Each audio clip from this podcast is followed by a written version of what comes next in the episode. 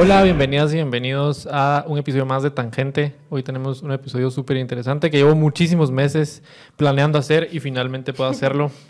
Eh, así que estoy muy contento y además de eso, eh, tengo conmigo a dos personas que quiero y admiro mucho y que además tienen muchísimo conocimiento del tema que vamos a hablar. Así que eh, sin más que decir al respecto, se las presento. Stephanie Figueroa y Paulina Santizo. Stephanie, Pau, ¿qué tal están? Bien, gracias. Gracias por, por traernos este tema tan técnico. El día de hoy tenemos un tema bien importante y para eso vamos a empezar con una pequeña pregunta una internacionalista, una politóloga y un abogado entran en un bar. ¿De qué creen que hablan? Así es, hablan de Taylor Swift. Es nuestro tema de hoy. Hoy vamos a hablar de uno de los fenómenos más grandes eh, del año, del siglo, incluso me, atrevería yo a decir, en, la música pop. Hay muchísimo, muchísimo que abordar acerca de Taylor Swift. Así que em, hoy tengo a dos amigas que saben muchísimo, no solo de Taylor Swift, sino sobre todo de cultura popular y queremos abordar pues algunas de las cosas importantes que han pasado en la vida de Taylor Swift que han marcado la historia de la cultura popular y que han marcado a las generaciones que disfrutan de su música. Entonces, eh, pues nada, empecemos. Gracias por escucharnos. Gracias por estar escuchando Tangente. Solamente queremos recordarles de nuestros patrocinadores que hacen posible este podcast que ustedes y nosotros tanto disfrutamos. Le queremos agradecer a Piedra Santa y recordarles a ustedes que pueden visitarlos en sus tiendas físicas en la quinta y once calle de la zona 1 y también en su sucursal de Géminis 10.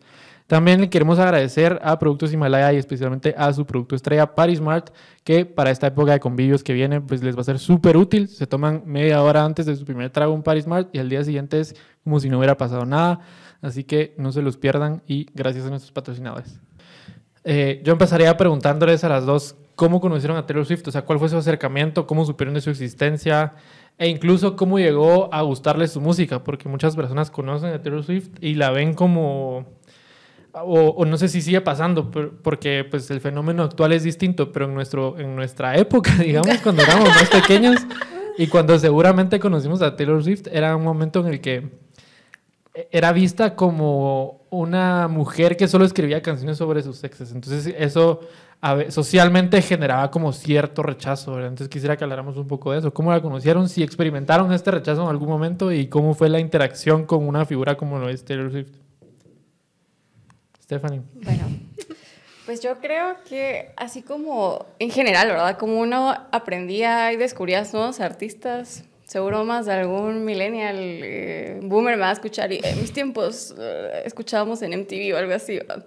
Pero para mí, o sea, yo descubría música viendo Disney. ¿verdad? Entonces, en esa época donde pasaban los videos, o sea, no había Spotify, no había como pura ruca me escuchó, pero no habían como playlists que se, que se acoplaran como a tus gustos. Entonces uno iba escuchando en la radio como nueva música. En la tele. Ajá, entonces yo recuerdo haber visto como los primeros videos, entonces era como 15. Y aparte que en ese entonces creo que acababa de salir YouTube, entonces no era como que uno buscara en YouTube Taylor Swift. Entonces yo recuerdo que la primera vez que la vi fue en Disney, no me recuerdo qué canción, tal vez fue como 15 o algo así. Entonces era así como, o sea, te quedas como de Qué buena música. Pero en ese. Ajá, así como de soy guau. No, no, eso no teníamos ni 15. No, esto era cachorra, ¿no? Pero sí, y, y, después de eso, yo creo que también siento que puedo definir mi relación con Taylor Swift como de odio-amor, porque en ese entonces también estaba Justin Bieber, One Direction, entonces era así como las boy bands, era lo que estaba de onda y, y aparte estaban como las mujeres, ¿va? Entonces había un estereotipo también de chica Disney y, y, y, que de cierta manera Taylor también como que lo representaba, ¿verdad? Pero creo que justamente estaba esa visión de que hay, hay algo que yo me recuerdo puntualmente de Taylor cuando estaba saliendo con Harry Styles y yo era Directioner y todo. o sea, así como de esa mujer. Es mi amiga. No, no, o sea, yo lo, recuerdo que la odiaba. Es me como quitó mi hombre. Ajá, como de mi hombre. Y aparte que también es algo que estaba como culturalmente bien insertado en la sociedad. Ay, ay Taylor cambia de novio cada rato, solo escribe de sus novios. Entonces era algo que uno va replicando. ¿va? Pero es justamente como en sí, en general, cómo nos visualizamos como mujeres. Entonces, o sea, siento que desde chiquita está, está como bien enraizado esa, esa idea de que la mujer que se ve así exitosa es tu enemiga, por alguna razón. Entonces era como, y por alguna razón también era como más normal como idealizar hombres o, estar detrás de, Justin Bieber, de las boy bands que habían en ese entonces y tener como una ídola mujer o, como que tu artista favorita fue una mujer así como de, ¿qué te pasaba? Entonces yo creo que algo así fue como conocí a Taylor, o sea, como que inicié así. Me recuerdo que me gustaba, era como mi secreto íntimo entre mis amigas. Y, o sea, hasta me recuerdo que para mis 15 puse 15, pues bailé con, con mi papá la de 15. Pero empecé en lugar así. de la de Chayanne. Así como escucharon. Se están perdiendo los valores. La de Rompiendo también tiene, ¿no? no, pero yo bailé 15. La cosa es que para mí era como algo así como no, no podías hablar con tus amigas. A mí me gusta Taylor porque era así como de cómo te gusta ella. Es una roba novios, es una que solo habla de hombres. Entonces era como un secreto y poco a poco creo que cuando sacó el disco de Red, que era como más normal ser Swifty. Entonces yo creo que ahí sí fue como de, mi boom fue como de, me identifico, esta mujer es, de aquí soy yo. Entonces yo creo que algo así podría contar un poco mi, historia de, con Taylor. Tu acercamiento. Mi acercamiento. Pau, ¿y el tuyo?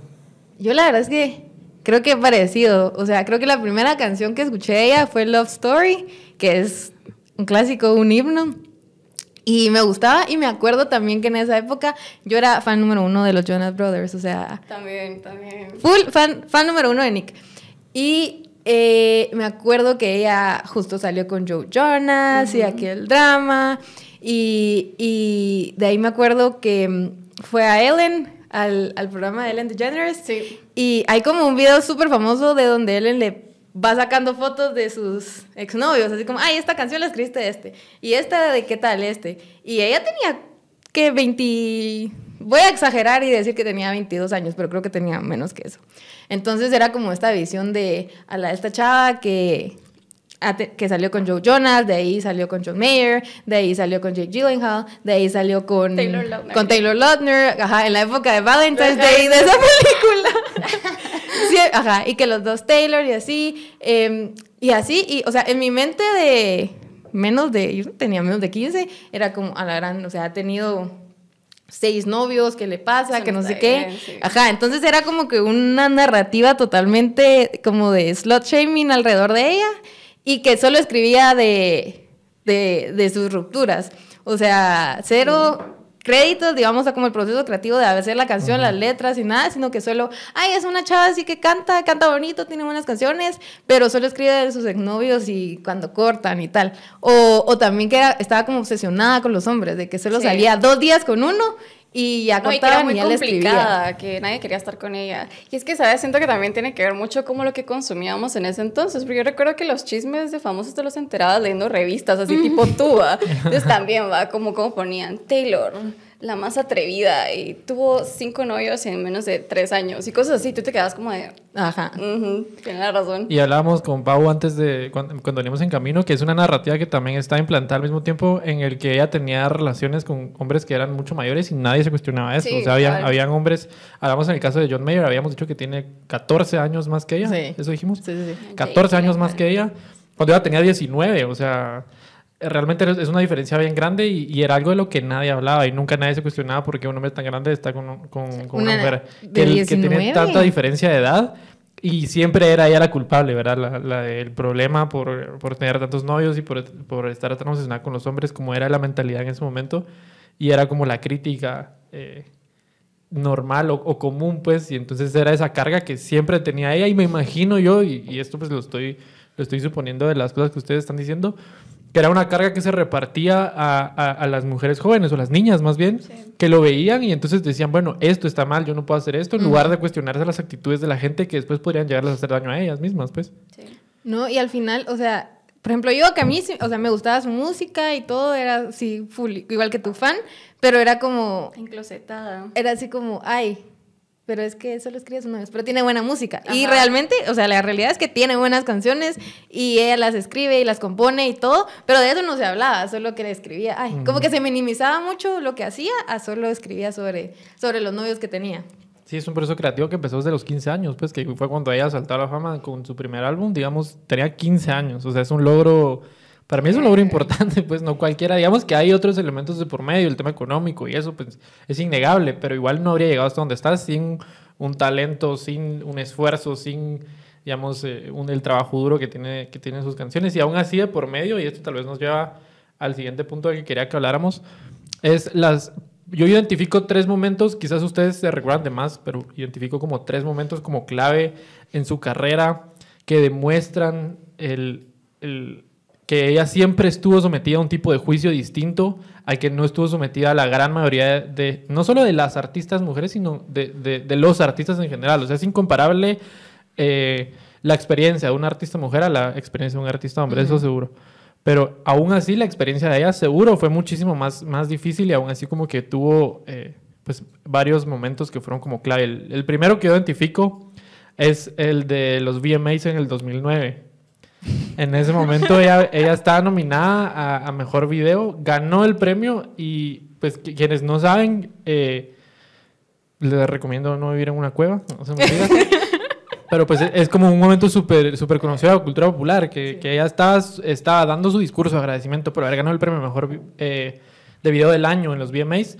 Y se sube Kanye West, le quita el micrófono y dice, te prometo que te voy a dejar terminar, pero no puede ser que Beyoncé haya hecho eh, uno de los mejores videos de la historia eh, y que lo hayas ganado tú. O sea, eh, y, y, se lo devolvió. Ella tenía 19, creo. 19 años algo sí. así. Yo creo que hasta menos, pero uh -huh. no estoy seguro. Y, y, o sea, imagínense lo traumático de ese momento. ¿A qué otro artista recuerdan ustedes que le haya pasado algo así? ¿A qué otra artista mujer creen ustedes que le haya pasado así? O sea, realmente creo que es un momento como clave en, en, su carrera porque a partir de ahí determinó. Y yo leía cabal un artículo en la mañana mientras me preparaba para el podcast que, que decía, eso la marcó como como la eterna víctima. Sí. Entonces la gente siempre decía, ay, pero es que ella siempre se, se, victimiza, pero realmente había pasado por algo así, así como muy fuerte. Traumante. Sí, sí súper traumático. El segundo momento que yo identifico es eh, cuando salió el álbum Reputation, que en ese momento, eh, digamos, la carrera de Taylor Swift está marcada por eras, ¿verdad? Y cada álbum es una era, y entonces... Eh, ella había pasado con 1989 a, de, cantar country a cantar como a ser una superestrella del pop. Y a partir de ahí pasó a la era Reputation en un momento en el que, no sé si se recuerdan de esto, si quieren que hablemos un poquito de esto, de los problemas, como la polémica que tuvo con Kim Kardashian y Kanye West. No sé si se recuerdan de eso, si alguien lo quiere contar o contar más o menos qué pasó ahí. Yo me acuerdo de las serpientes que le ponían. Pues todo eso surgió. La, la, canción de Famous, ¿no? Ajá. O sea, como que hay una línea, o sea, como que... No, no lo voy a decir en inglés. Búscala.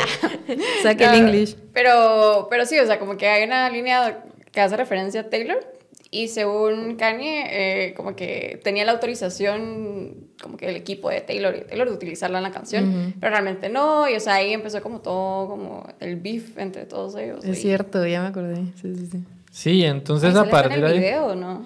Salió en el video una estatua de cera de Taylor Swift desnuda que, o sea, estaba ahí con otras, eh, otros, eh, otras personas famosas en una cama con Kanye West como él diciendo, yo hice a toda esta gente famosa, uh -huh. y entre ellas estaba Taylor, Taylor, Swift. Y esas imágenes de cera estaban desnudas sin el consentimiento de las personas que estaban ahí, entonces también súper fuerte. Y en ese sentido, eh, bueno, ahí lo que pasó fue que la gente empezó como a, a, decir, bueno, ella es una snake, ella es una serpiente. Entonces le comentaban así masivamente. Yo tengo súper vivido recuerdo de haber, eh, apenas estaba empezando a utilizar Instagram, yo me metía a sus publicaciones porque en algún lado lo había leído y miraba todos los comentarios que le ponían y todo eran eh, emojis de, de, serpientes, ¿verdad? Entonces, y a partir de ahí ella lo que hizo fue reinventarse y utilizar el símbolo de la serpiente en sus conciertos del, del, del tour que le siguió a ese, a ese álbum, como reinventando la, la, la imagen de ella que habían creado.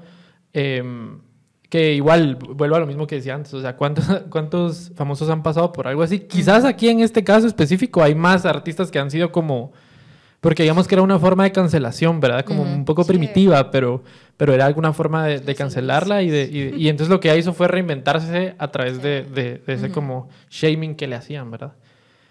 Y el tercero, y este tal vez sí nos va a dar un poco más de qué hablar, es el problema discográfico con Scooter Brown. Eh, no sé si, si se recuerdan qué fue lo que pasó ahí.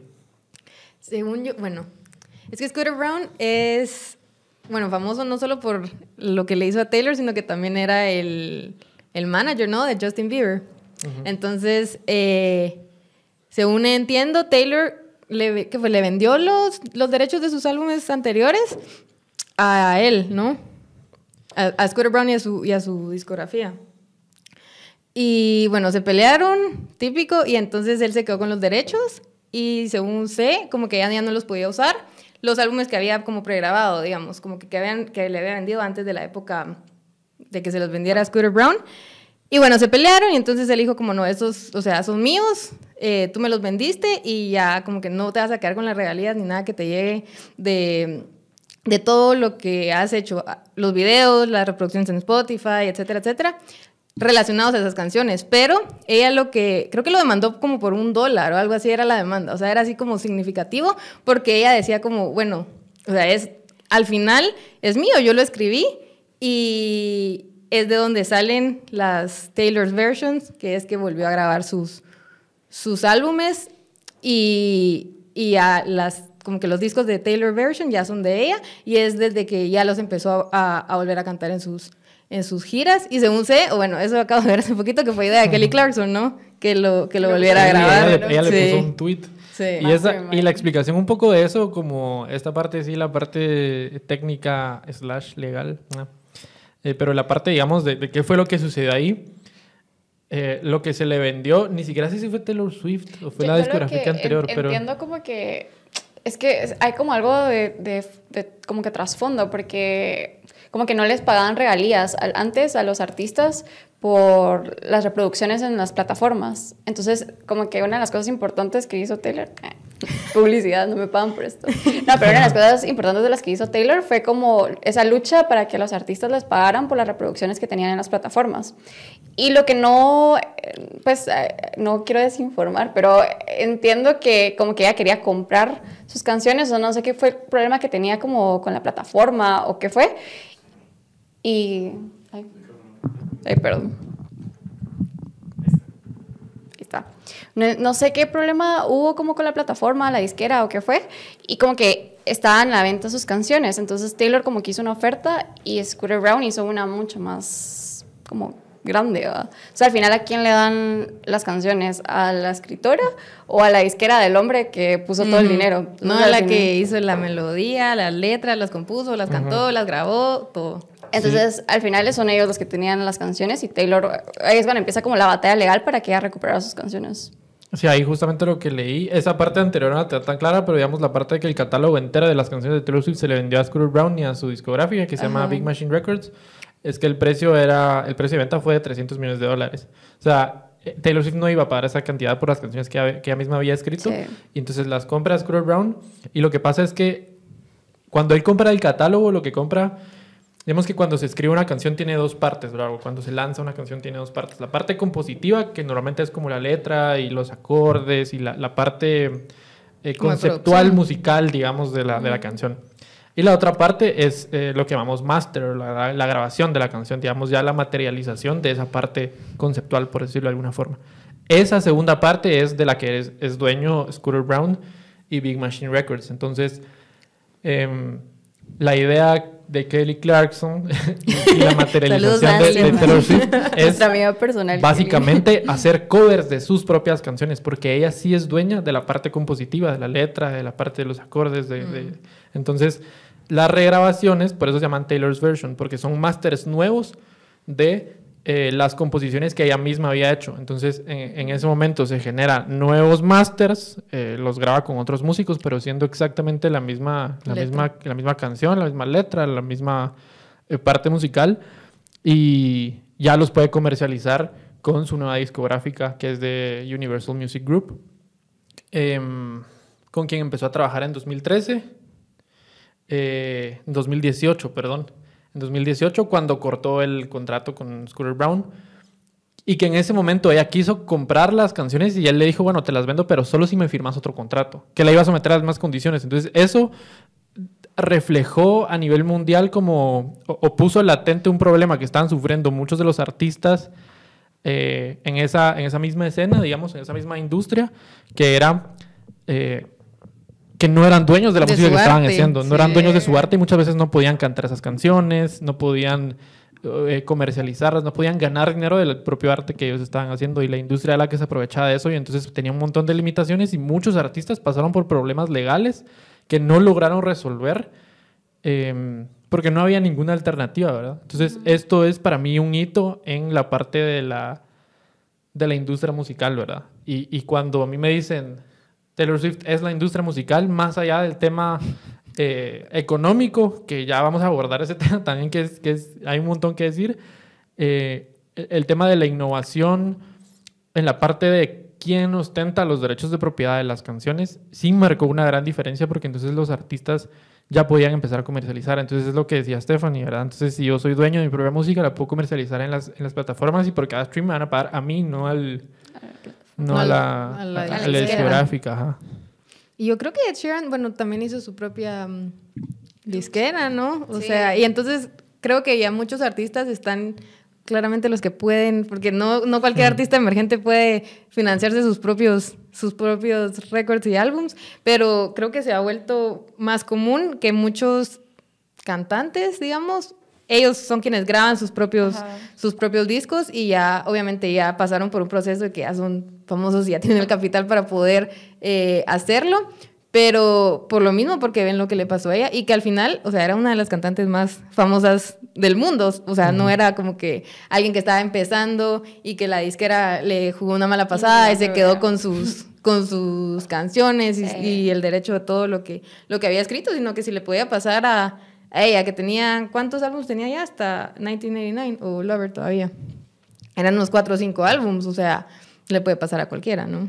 Así que Cualquiera con cinco euros. Ahorita me estaba recordando que hace poco entrevistamos aquí en Tangente a Contra Sí, ¿no? y él nos contó un caso muy similar que era el suyo, pues, que él tuvo un... sí, él tuvo un... Firmó un contrato en Nueva York y no podía utilizar su propia música y no podía utilizar ni siquiera Ni su el nombre, Entonces ¿no? empezó a utilizar Danny Marín para, para sacar música porque no podía hacerlo. Entonces eso refleja como la, la- la- las condiciones actuales de la industria. Sí.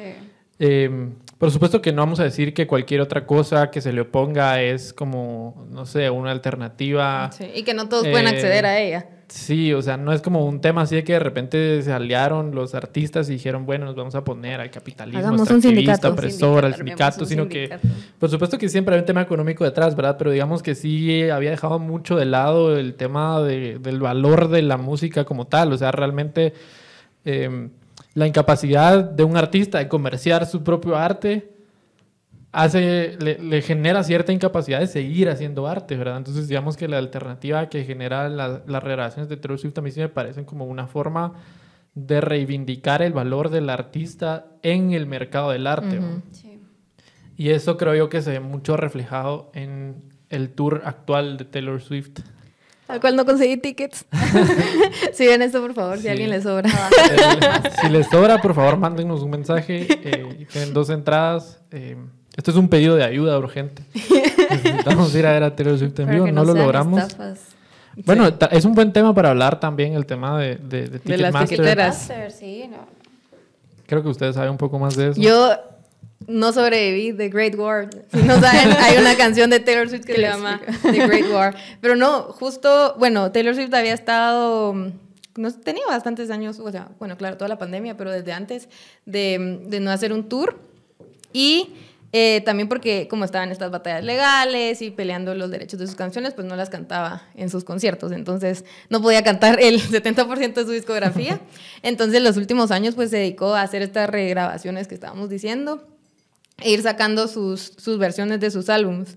Entonces, eh, justo ahora, el año pasado, creo yo, ya lanzó que iba a hacer un Eras Tour. Entonces iba a cantar todos los álbumes de sus, o sea, como que sus álbumes anteriores, de los cuales ya tenía derechos, y los nuevos que han sido desde los que ya ella como que empezó a grabar por su cuenta y que pues ya ella tiene los derechos. Entonces el mundo se volvió loco. Yo creo que nunca había visto un fenómeno parecido. O sea, ni siquiera Justin Bieber cuando hizo su Believe. Tour o ni siquiera One Direction, que típica... No vino, no vino acá. Bueno, sí. Bueno, pero Justin bueno, Bieber pero sí. él dio un concierto acá, ¿no? Justin tocó en la pedrera. Pero era, a Justin Bieber. era de ese tour que están hablando ustedes, ¿no? The Believe Tour. Sí, sí. Cuando vino a trabajar. Sí, con Pencils of Promise. en- la primera chamba. Su primera chamba. Su primera chamba ahí construyendo escuelas en Atitlán. Eh, no, pero entonces creo que ni siquiera esos artistas en su peak de fama y fangirling eh, como que provocaron eso. O sea, ella dijo, bueno, voy a hacer estas fechas y para que la gente, como los verdaderos fans como nosotros, consiguieran entradas, había que registrarse en Ticketmaster, crear una cuenta y supuestamente Ticketmaster iba a escoger como a personas al azar, a quienes les iba a mandar un código que te iba a permitir entrar a la preventa. O sea, ese código era solo para la preventa y había que escoger a cuáles quería. Era como que peor que aplicación de universidad o de trabajo, creo yo, porque no Ya te sé. dejaba A mí me costó menos No- entrar a la universidad que no te o sea, dejaba conseguí aplicar a nada. O sea, tenías que escoger dos conciertos. Y a esos dos ibas a pedir código. Y no sabías si te iba a entrar o no. Y bueno, yo conseguí para la primera preventa. Y no les me estoy mintiendo que estuve como cuatro horas en cola, se cayó eso. eh, eh, estuvo como que parada la página de Ticketmaster por como una hora y media y yo miraba en Twitter así como que toda la gente, ay, a ti también te, te camina. Y yo como, no, a mí tampoco. Pararon todo porque se cayeron los servidores de Ticketmaster así a nivel mundial. Y bueno, como que uno estaba como en la fila virtual, ¿verdad? Y te salía 50 mil personas delante tuyo. Y después ibas caminando y así, ¿verdad? Entonces en eso fue caminando y todo. Y cuando llegué al lugar, Ticketmaster did me dirty y de la nada hubo un error. Eh, por favor, empieza al, al inicio de la fila. Y me sacó. Entonces ya no, ya no lo logré. Y obviamente a los segundos que habían abierto la preventa, ya estaba todo vendido, las entradas que costaban 49 dólares, que estaban hasta arriba, ya estaban en reventa en, en las páginas a 300 dólares, o sea, más de 10 veces lo que costaba. Entonces uno mira ahí como, bueno, o sea, tanta tanto protocolo y tanto trámite para que los fans verdaderos consiguieran entradas y no querían que los revendedores compraran lots de 50, había como un máximo Sí. de 4 por persona y tal, para que igual no funcionara y que a los segundos que se había terminado y que ya no habían entradas disponibles, ya disponibles en reventa a 10 veces el precio. Entonces, fue, yo creo que ni Ticketmaster esperaba que tantas personas estuvieran conectadas Sí, no. al nivel que creo que hubo todavía, o sea, empezaron como que un proceso en Estados Unidos como Contra que legal contra ajá. Ticketmaster porque se dieron cuenta que realmente es un monopolio de venta de entradas, o sea, no tenés opción a comprar en otro lado, Ticketmaster es quien vende todos los lotes. En algunas ciudades creo que había otra página, pero, o sea, dos, dos, dos tiqueteras para todos los, todos los shows de Taylor Swift. Y entonces decía, como, bueno, o sea, ¿qué otra opción le da al consumidor? ¿Y, y qué, qué otras opciones tienen los cantantes para, para vender sus tours? Porque Hashtag ley de competencia. Urge ley de competencia. Urge ley de competencia. Para vender sus tours, porque no te queda de otra más que caer muerto con los revendedores que te lo están vendiendo Sí. a 10 veces lo que mano. costaba. Y creo que ha sido un tour que además ha tenido como un montón de incidencias en, en varios de los lugares en donde, en donde ha llegado. Hubo un lugar en Estados Unidos, no me recuerdo, pero donde se activaron los, los sismógrafos a raíz de, de, un momento, de una canción en donde la gente empezó a saltar. Shake it up. Se tomaron muy en serio Shake It Up. Imagínense que, pa- para hablar un poco del impacto económico del, del- del tour de Taylor Swift, antes de que existiera este tour, el tour, digamos, más grande en términos económicos era el tour de despedida de Elton John, que produjo eh, eh, 939 millones, o más bien recaudó 939 millones de dólares. En marzo del año que viene, se espera que el tour de Taylor Swift llegue a eh, recaudar un billón de dólares. Y esto, por supuesto, que es superar el, récord de, Elton John. Pero se espera que para noviembre, que, cuando, que es cuando termine el tour, recaude 5 billones de dólares. ¿Verdad? Y eso es la fecha estimada del tour, si es que no agrega más fechas, que es algo que ha estado haciendo. Eh, y eso es aproximadamente eh, más grande, o sea, ha recolectado más o, o va a recaudar más dinero que 50 economías del mundo. O sea, si, si Taylor Swift fuera una economía, sería más grande que 50 países del mundo. O sea, es, es una locura. Es, es, es muy fuerte lo que está, lo que está provocando. Em, y bueno, hay aquí algunos datos de los que podemos ir hablando. Hashtag datos. Hashtag datos. Hashtag a, mí, datos. a mí me gusta Gráficas. venir a leer hashtag datos. Entonces vamos a, vamos a sacar unas gráficas al respecto. Eh, imagínense que en la, en la noche en la que abrió el, el, el tour Taylor Swift en Arizona, que fue donde el mismo, el mismo lugar en donde fue el Super Bowl, eh, que fue, digamos, en, en febrero fue el Super Bowl y luego fue el, el- el- el concierto de inicio de Taylor Swift de, de su tour, recaudó más dinero eh, Taylor Swift. Entonces los cálculos que se han hecho a partir de Super eso Bowl. es que cada fin de semana la activación económica que hace es como si fueran tres Super Bowls cada fin de semana. Un, o sea, un fin de semana para Taylor Swift es, son Tres Super tres Bowls. Super Bowls, que es uno de los eventos más grandes del mundo. O sea, Sí. no sé. Y es que como que es un gran boost para, bueno, claramente para Taylor Swift, pero para la economía local de, la- de las ciudades que la reciben, ¿no? Porque, o sea, no solo el costo de, bueno, el costo de las entradas, supongo yo que entre Taylor Swift, Ticketmaster, el, el estadio y tal, pero de ahí todas las, como que la mercancía que vende, em, toda la comida que se consume ese fin de semana, en restaurantes locales, en hoteles locales, eh, todos los vuelos, porque la gente viaja de todo, absolutamente todos lados. Yo en momentos de desesperación estaba casi que viendo de irme a Japón, pero la página está en japonés y no entendí nada. Quiere comprar 10 entradas, sí. Yo, sí. Y yo, ¿cuánto es esto? No, pero entonces, o sea, la dimensión del, del impacto económico que tiene, no solo en, en sí misma, sino en, en, en las ciudades que la reciben y... eh, algo, algo que hizo fue, ¿se acuerdan que le dio un bono como de no sé cuántos Sí, miles a Sí, sus- yo, yo cabal iba a mencionar eso, que digamos, o sea, como que hay muchas cosas que hay que hablar de ella y, y creo que sobre todo como su rol de liderazgo. Ay, perdón. Siempre ando bajando esto. Discúlpeme. Va, y, o sea, yo creo que sí es importante hablar como su rol de liderazgo y cómo al final sí es un ejemplo, porque tú te das cuenta cuando las mujeres, eh, en el caso de ella, ¿verdad? Eh, a- asumen ese rol de liderazgo, por ejemplo, en la industria musical, cómo logran cambiar todo, ¿verdad? Porque, o sea, además de todos los ingresos y todas las cosas que hemos ido hablando, o sea, también es poderoso que ella haya dado un bono a sus trabajadores, que a todos se les pague bien, eh, digamos como que esa conciencia que ella tiene, yo sé que hay muchas cosas que, que hablar sobre que capitalismo y todo eso, ¿verdad? Pero para mí yo creo que eso es como algo muy importante. Y, y además de eso, digamos, como las mujeres siempre tenemos estos dobles estándares o como que esas, esas reglas, y en el caso de Taylor Swift, no sé, cual- vean cualquier concierto de un hombre, solo se para ahí a medio escenario con una guitarra. Ay, el de y ahí- Iglesias, de ahorita, o sea...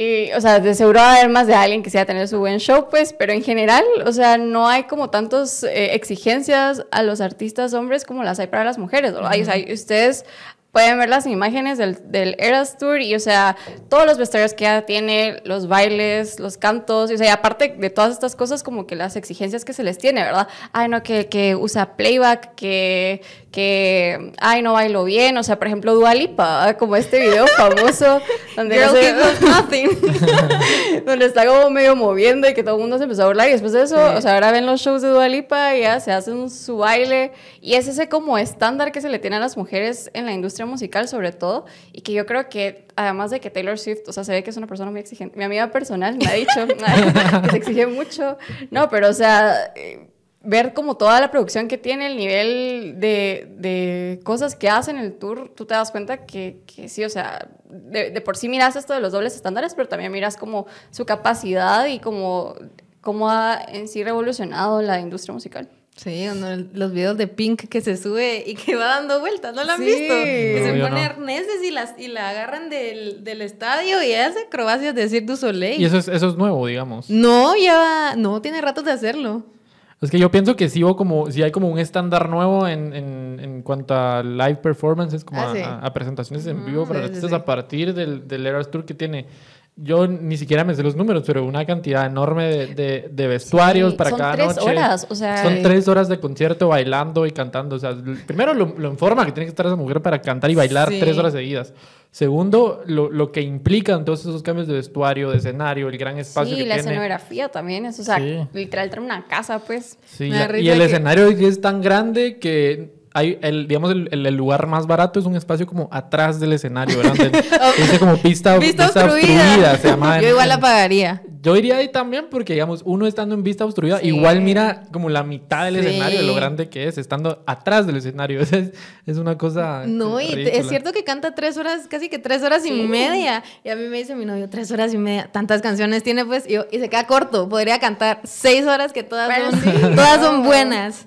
Y hablando sobre el- lo del doble estándar que decías, yo me pregunto, digamos, yo siempre he tenido como un poco el conflicto y también lo hablamos un poco con, con Contra en esa entrevista, em, pero sobre, sobre la, digamos, yo creo que a veces a, a ciertas personas se les exige ser un estándar moral y político cuando no están ahí para eso, ¿verdad? Yo Mm. creo que es el caso de, de- de- de- no solo de Taylor Swift, pero de muchos artistas, digamos, y voy a traer a la mesa a, a un artista que yo no escucho y que no me gusta mucho, que es Ricardo Arjona.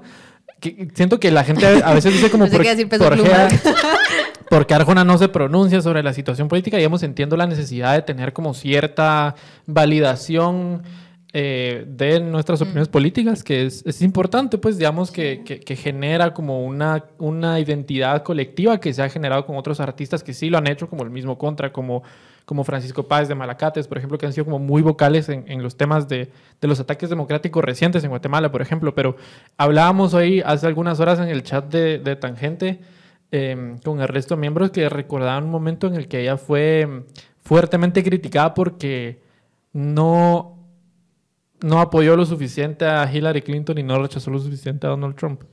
O sea, ahí se refleja un poco como, como la necesidad de imponerle esos estándares a ciertas personas como de forma muy selectiva que prácticamente implican o tienen un tema detrás de una intención oculta de cancelar a estas personas Sí, por razones que nada. realmente, o sea, y, y- y antes de eso, Taylor Swift, o bueno, no sé si fue antes, pero en 2018 em, apoyó pues A muy fuertemente a dos, a dos candidatos a senadores eh, del Partido Demócrata en el estado de Tennessee porque la candidata republicana del mismo estado era muy vocal en contra de los derechos LGBTIQ+.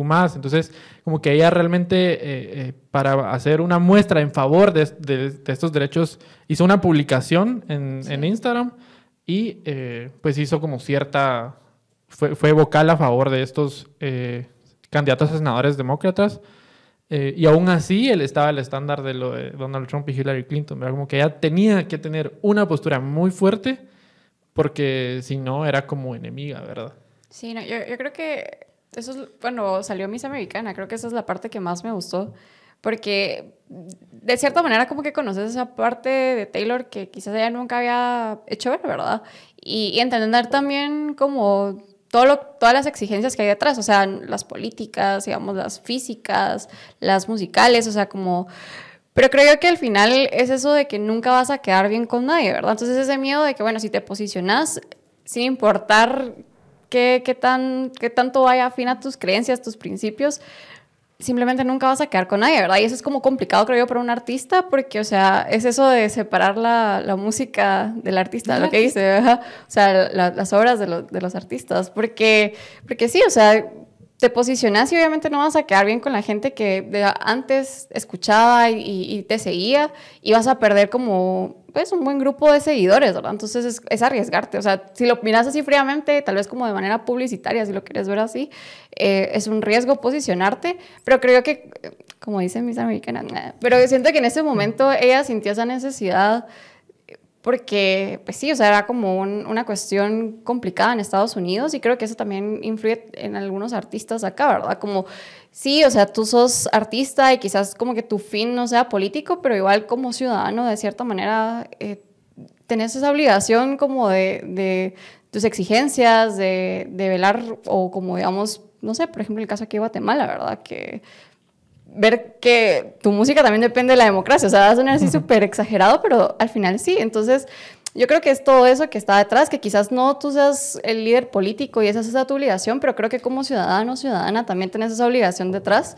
Y creo que tal vez esa también va con el malestar, ¿verdad? Pero creo que, que también hay muchas cosas que, que, que se tiene que tomar en cuenta, ¿va? Como eso de las exigencias que tiene la gente, la cancelación, que nuevamente esto, ¿verdad? Nunca quedas bien con nadie, entonces sin importar qué tan bien sean las cosas que vas a decir o qué tan políticamente correcto sos, igual vas a perder gente, ¿va?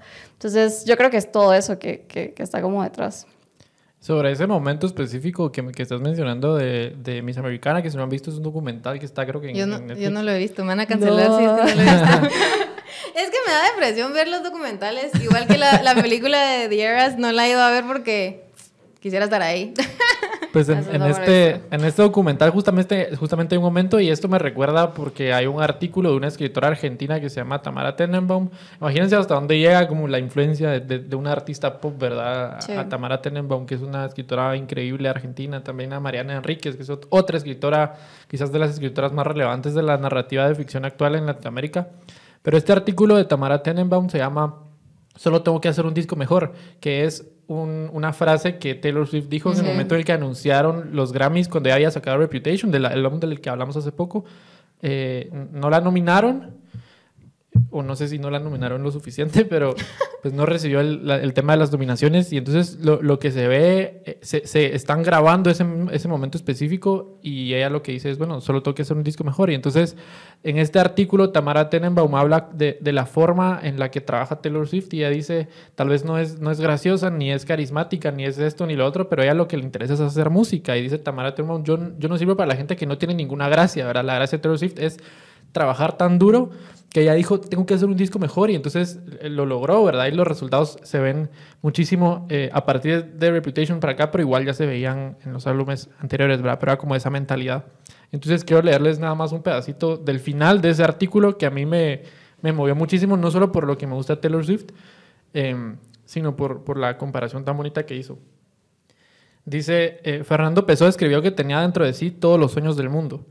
Taylor, y en eso es que me representa, es el tipo de gente que solo tiene un sueño, más de la escuela de Oscar Wilde, que decía que el castigo de los soñadores que encuentran el camino, solo, solo la luz de la luna, es que ven el amanecer antes que el resto.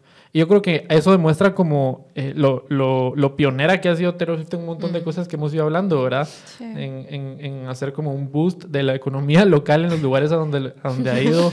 eh, después de la pandemia. O sea, realmente Sí. pensar que, que han habido tours grandes eh, después de la pandemia, digamos, el de Harry Styles que acaba de terminar, o las residencias de, de Adele en Las Vegas, que están que sigue totalmente vendidas, que no es un tour, pero pues es una serie de conciertos que está haciendo.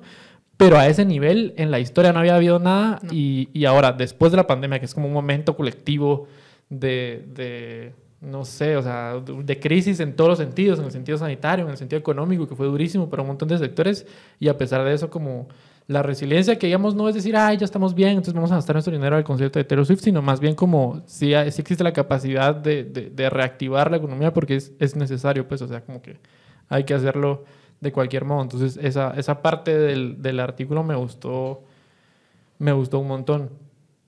Eh, no sé si quieren hablar de algún otro tema en específico de Taylor Swift que no hayamos hablado todavía. Yo, ahorita que, que Steph estaba hablando, algo que se me ocurrió y que siento que también me, me, me gusta mucho de su como aura, no sé si aura, pero como que todo lo de alrededor de ella es como De este de, de sus buenas vibras. Ella sí, good vibes only.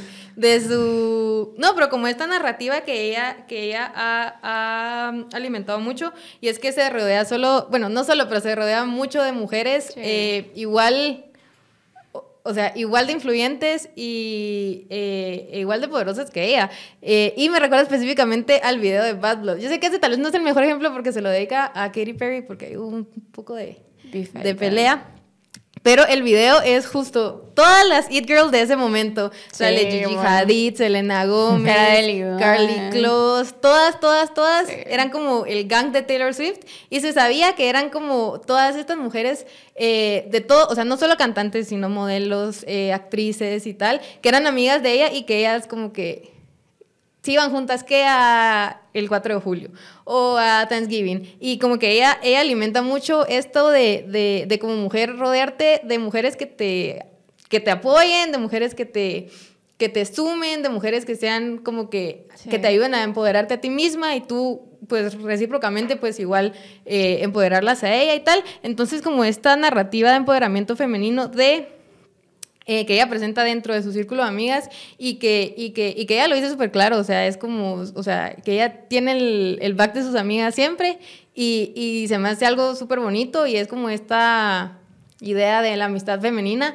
que, que te construye, que te, que te ayuda y que no te ve como Competencia. como competencia, que era lo que decíamos que miramos al principio, así como, ay, es que ella Sí. anda con Joe Jonas, es mi competencia. No, o sea, es una mujer que se ha construido a sí misma, que ella ha hecho todo, o, eh, que es extremadamente talentosa, y por qué deberías de verla como, como competencia y no como alguien que te puede sumar y que te puede ayudar a ti misma a ser mejor en lo que tú, tú le ayudas a ella. Entonces, este, este círculo como femenino que rodea Sí. a, a Taylor Swift también me parece también un súper ejemplo de, pues de también algo que, que Sí. aporta. Yo creo que, que con eso que tú mencionas, cabal, yo estaba leyendo hace poco un hilo de una chava, ¿verdad?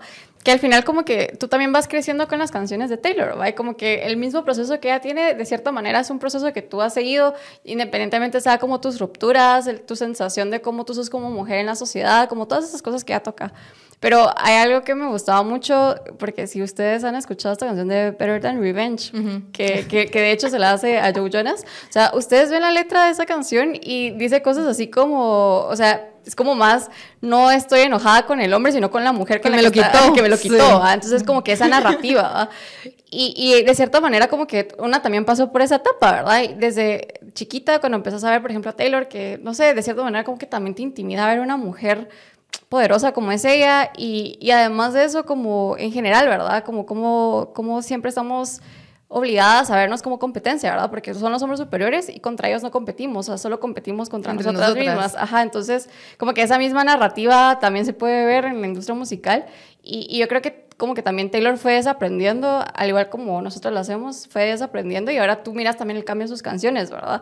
Y, y yo creo que, que eso también es como que no sé, o sea, siento que al final cuando alguien es así de famoso la deshumanizas, ¿verdad? Y se te olvida que también está pasando por procesos similares a los que tú estás pasando. Y, y, yo creo que también cómo fue cambiando esa narrativa, ¿verdad? Como a lo que tú decís, de que después se rodeaba con mujeres. Ahora como a mí me gusta un montón todo esto de los friendship bracelets, porque, o sea, al final eh, creo que también es algo bonito y como que una manera de construir, no sé, hermandad, si lo querías ver así, entre personas con las que compartís un gusto similar.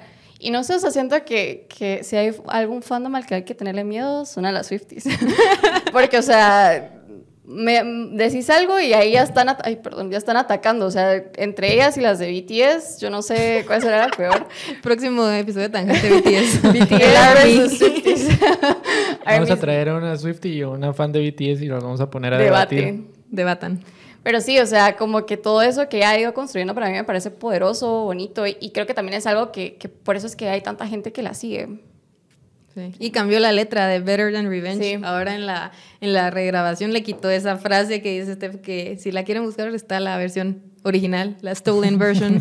eh, pero ajá, o sea, ves las letras de la canción original, digamos, y es full así como, ay, tú que me quitaste a mi novio, eh, que me voy a vengar de ti, que no sé qué, pero cero rendición de cuentas de parte del chavo y todo va dirigido a ella. Entonces, eh, al final, obviamente, es parte de su disco, tenía no sé cuántos años y de seguro ya pasó por ese proceso de construcción en el que todas pasamos, pero eh, siento que eh, la Taylor Swift actual sí ha como construido mucho esta narrativa. como narrativa o, o, como visión de, del empoderamiento femenino y, y, empoderamiento entre ella y sus amigas, que, que se me hace algo... O lo que hablábamos también al principio de, de, lo de los VMAs, o sea, el hecho de que Kanye saliera y que sí, que el premio lo merecía Beyoncé, ¿verdad? Nuevamente es eso, ¿verdad? Como de competir. De, de competir y que, o sea, como que no podemos ser nosotras como todas poderosas y todas triunfantes, ¿no? O sea, eh, ella tiene que ser mejor que tú. Y como que esa necesidad, y o sea, al final yo creo que, que también esa escena es fuerte ya, ya, no hablamos como de todo lo que involucraba todo eso, pero para mí esa escena es fuerte porque tú decís como, ¿cuál es la necesidad de que en ese caso Beyoncé y Taylor se enfrentaran, ¿verdad? O sea, creo que ellas son conscientes de que alguien va a ganar y alguien va a perder, ¿verdad? Y no es que una sea más merecedora que la otra, pero creo que el hecho de que saliera Kanye y que hay tal vez como muchas cosas, uh -huh. misoginia y cosas ahí detrás, eh, pero sí, o sea, nuevamente es enfatizar en esta narrativa, ¿verdad? Nosotros no nos podemos ver como pares, ¿verdad? Nosotros somos enemigas. O que él viniera a que, que, o sea, que Kanye West fuera el que viniera a invalidar el, el video de ella. O sea, ¿qué, qué, qué tenía más él que, que, el jurado? Yo no sé quién escoge quién gana sí. video del año en los VMAs, pero, pero porque él tenía, o sea, porque sintió la necesidad de parar la, la ceremonia y ponerse ahí y decir, eh, bueno, sí, muy bonito tu video y todo, pero, pero el de Beyoncé fue mejor. O sea... Y tal vez no solo la necesidad, sino como porque se sentía él con la facultad de hacerlo. ¿Sí? O sea, porque estaba como entitled él a, a pararse y validar y, eso. Y, ajá, o sea, como que cierta necesidad de decir, si yo no lo valido, no es así. Entonces, como pararse sí. encima del escenario y decirle, mira, buena onda, pero no sos tú, pues cuando ya había todo un proceso de elección que había determinado, sea cual sea, pues, o sea, siempre, siempre eso va a ser súper subjetivo. A mí sí. nunca me gustan los resultados de los Grammys. Veo los Grammys y siempre es algo molesto, pero eso Oscar. no quiere decir que yo me pararía en el escenario a callar a cualquiera de los artistas, ¿verdad? Y tal vez yo no me sentiría como, ni siquiera si estuviera como muy enojado, como con el valor de hacerlo, pero en ese caso lo que quiero decir es que por qué él se sentía con el valor suficiente para hacerlo, porque realmente la estaba haciendo de menos, ¿verdad? A una Como chavita decía, de... ajá, o sea, cuan- tenía 10, un- creo que tiene menos, o sea, 10 años menos que él. Es como que ahora le pase a Olivia Rodrigo Sí. o, algo por el estilo. Y, y, o sea, yo no quisiera ni imaginarme, me hubiera puesto a llorar ahí mismo, pues. Claro. Y nadie sabía qué estaba pasando. Y Beyoncé así como... ¿Qué, qué- qué le pasa? Y el otro así como, sí, que te va a dejar terminar tu discurso, pero, pero igual no debiste haber ganado tú. Siendo un artista emergente, porque era su segundo álbum, porque era el video de You Belong With Me, si lo quieren ver, es excelente. Pero era, era, era el video de You Belong With Me versus el de Single Ladies de Beyoncé. Y entonces, realmente era su ¿qué? segundo álbum que ella estaba sacando, eh, se estaba empezando a dar a conocer, eh, se estaba empezando a volver famosa ya como un poquito un nivel pues más grande y pues que venga Kanye West, que era Kanye West representante eh, ya súper establecido, mucho más famoso, eh, pues más grande que ella, hombre y tal, entonces a venir a, a- a minimizar su logro y decirle, pues Sí. tú no te lo, se lo hubiera ganado Beyoncé. Entonces, ese, yo creo que ese punto sí fue su, su Joker origin, origin story. Bueno, tal vez las personas que nos están escuchando, em, para algunas de ustedes, Taylor Swift es algo que, o alguien que ya, de, de quien ya habían escuchado hablar antes, pero que no tienen tanto, tanta cercanía a su música. Entonces, para, para que vayamos cerrando el episodio de hoy, quiero pedirles que nos ayuden a recomendar eh, una canción, un álbum, eh, un documental si quieren, eh, porque tiene varios, por supuesto. Eh, lo que sea, una recomendación relacionada a Taylor Swift a alguien que, que no la conozca y que quiera empezar a escucharla a partir de nuestra interesantísima conversación de hoy. Qué difícil, no les digo que mi, mi, mi playlist de, de Taylor Swift tiene como seis horas. Eso que son solo las que más me gustan. O sea, no he puesto todas. No, pero yo tengo así súper claro cuáles son. Voy a decir, voy a dar tres, porque no puedo escoger solo una. Eh, las tres que más me gustan. Canciones. Eh, primero, la que más me gusta se llama Mine. Eh, y el del álbum Speak Now. Esa es mi favorita, sí, número uno, indiscutible. Y luego otras que también me gustan mucho son Getaway Car, ese es de Reputation, ¿no? Sí, Sí, de repente. De Reputation, que ese álbum, tengo como una relación amor-odio con el álbum, porque el álbum no me gusta mucho, pero la canción es excelente. Y hay un video que, no, creo, no sé si es del, de la película de The Eras Tour, que como les digo no lo he visto, pero que se ha vuelto viral en Twitter y en TikTok, que es de cómo hacen ese, el coro de esa canción junto con Jack Antonoff, que es Ah, quien, sí. quien, bueno, ha producido muchas canciones con ella. Es impresionante cómo en ese momento entre los dos están diciendo como una parte de la canción y la otra le, le responde la- lo que le sigue y luego el, el otro le dice tal y ya con eso armaron un coro que se ha vuelto súper icónico. Entonces, si quieren ver como ese video también para Sí. ver el proceso creativo de cómo, lo, cómo, cómo hicieron la canción, es súper buena.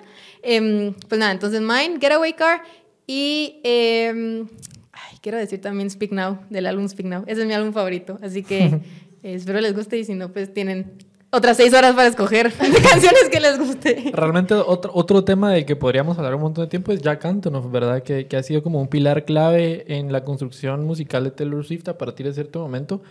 Em, y no es, digamos, que sin, sin, sin Jack Antonoff, Taylor Swift no hubiera podido hacer todo lo que ha hecho.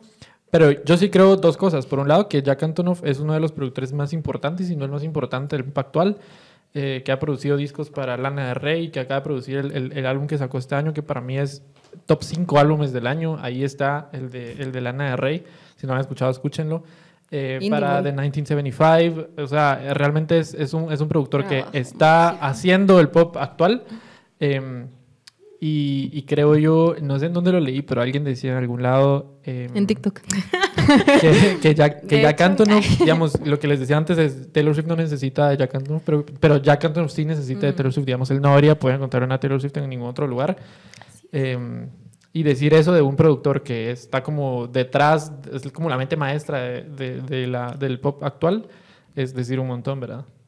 Steph, tus recomendaciones. Ala, es que es difícil, es lo que decía en inicio, o sea, como que tú vas creciendo con Taylor y hay como distintas etapas con las que tú te puedes identificar. No sé, si te gusta el country, está como sus primeras canciones, pero si te gusta como más, no sé, yo, yo sí soy más indie sad y folklore es mi álbum de confianza. Entonces, si ustedes como yo les gusta la música así, libros, café, lluvia, Lluvia.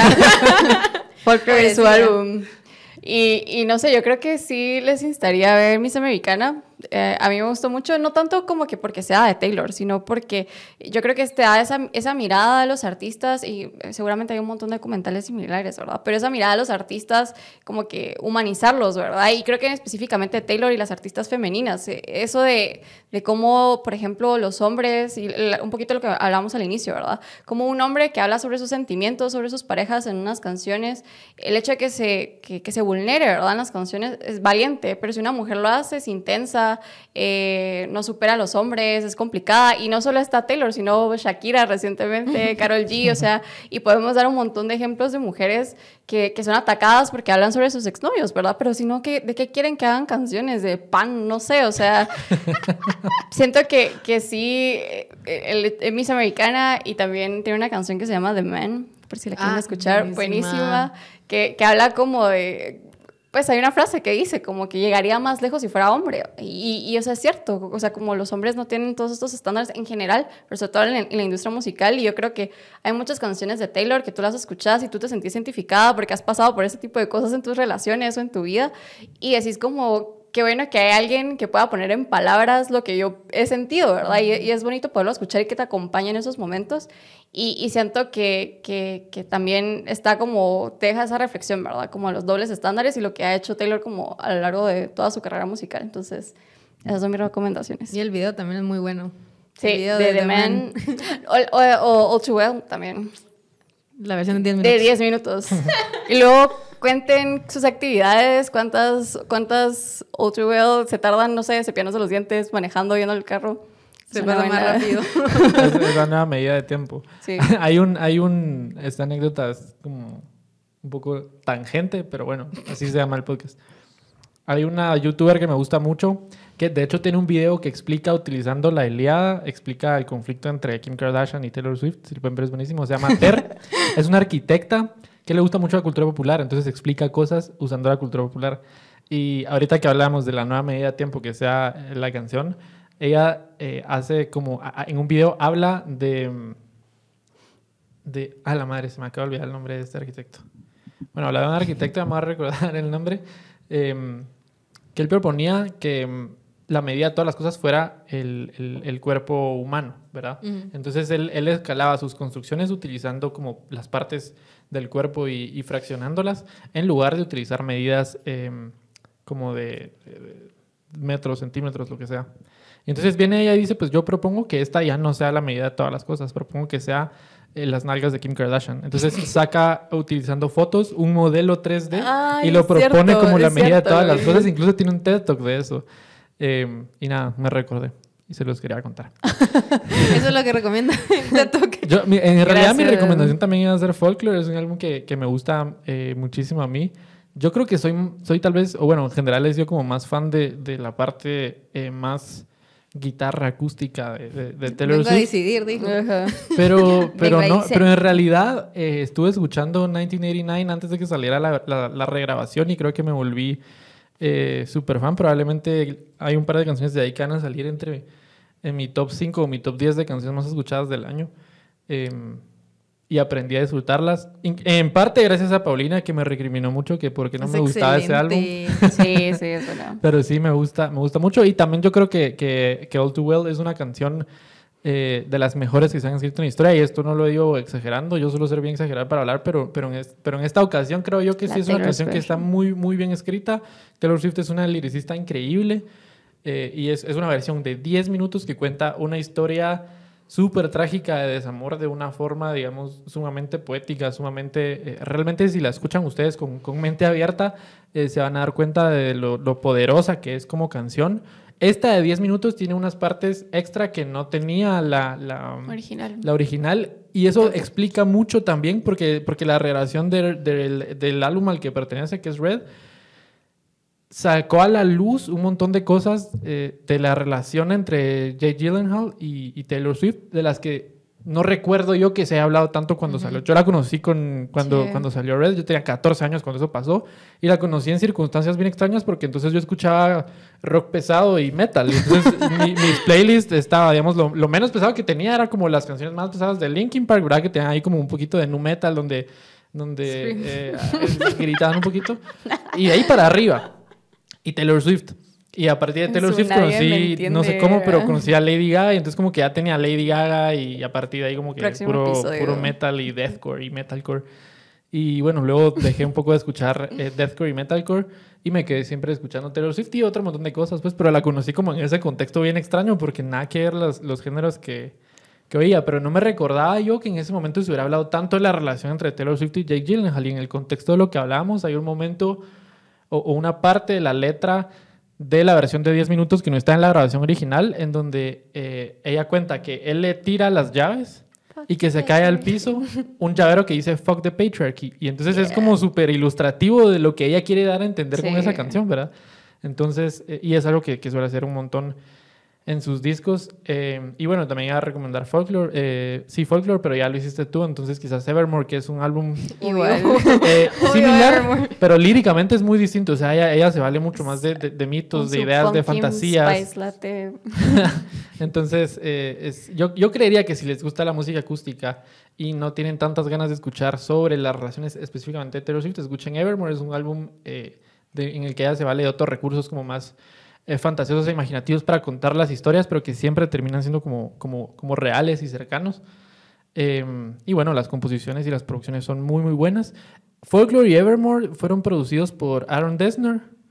Eh, me parece a mí que, em, que, que, es- que si son si escuchan música indie van a saber quién es. Si les gusta The National, si les gusta Sí, no, la no, música acústica. Sí, no, y tienen una canción con, con The National.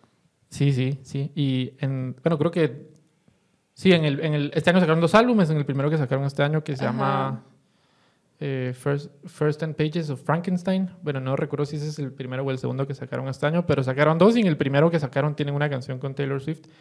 Bueno. Digamos que hay un poco de endogamia musical ahí entre esa misma gente, pero es, es fabuloso porque es, es música muy buena y gente que está haciendo cosas muy bonitas. El pop suele mm, verse un poco como mm, el paria de los géneros, géneros musicales entre la gente que es muy nerd de la música.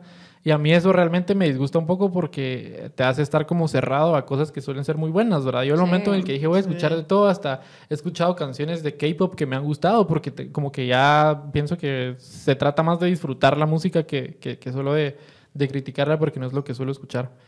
Pero esas son mis recomendaciones. Eh, no sé si tienen algo más que agregar o alguna despedida para darle a la gente que nos está escuchando. Muchas gracias por escuchar nuestra hora hablando solo de Taylor Swift y lo que significa en mi vida. de Taylor. Mi, mi amiga personal. Nuestra amiga personal, Taylor Swift. Y nada, quítense esa idea que Taylor Swift solamente canta sobre sus exnovios y sobre sus desamores, porque es, ya vimos que es muchísimo más que eso. Y de verdad que si abren su corazón musical a ella, como un Galvez con 1989, van a ver que tiene absolutamente de todo: country, eh, pop, un poquito, algunas un poco más rockeras, eh, Folk. indie, Folk. indie sad. eh, depende del, del, del Del mood estén. que estén. Así que nada, si quieren les paso mi, mi, mi playlist de Spotify de las seis horas. Bueno, yo nada, también gracias por acompañarnos en este tangente Taylor's version.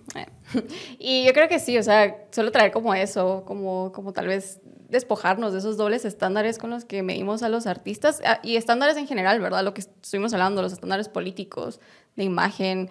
Eh, yo creo que, que sí, al final la música está como para acompañarnos y creo yo que, que la podemos gozar más cuando no nos despojamos de todas estas cosas y creo que sobre todo la de Taylor, eh, si uno está abierto a escuchar y también como hay, como les dijimos. Hay para cada mood, entonces lo que necesiten, yo siento que ábranse el mundo de Taylor, después ya no van a salir.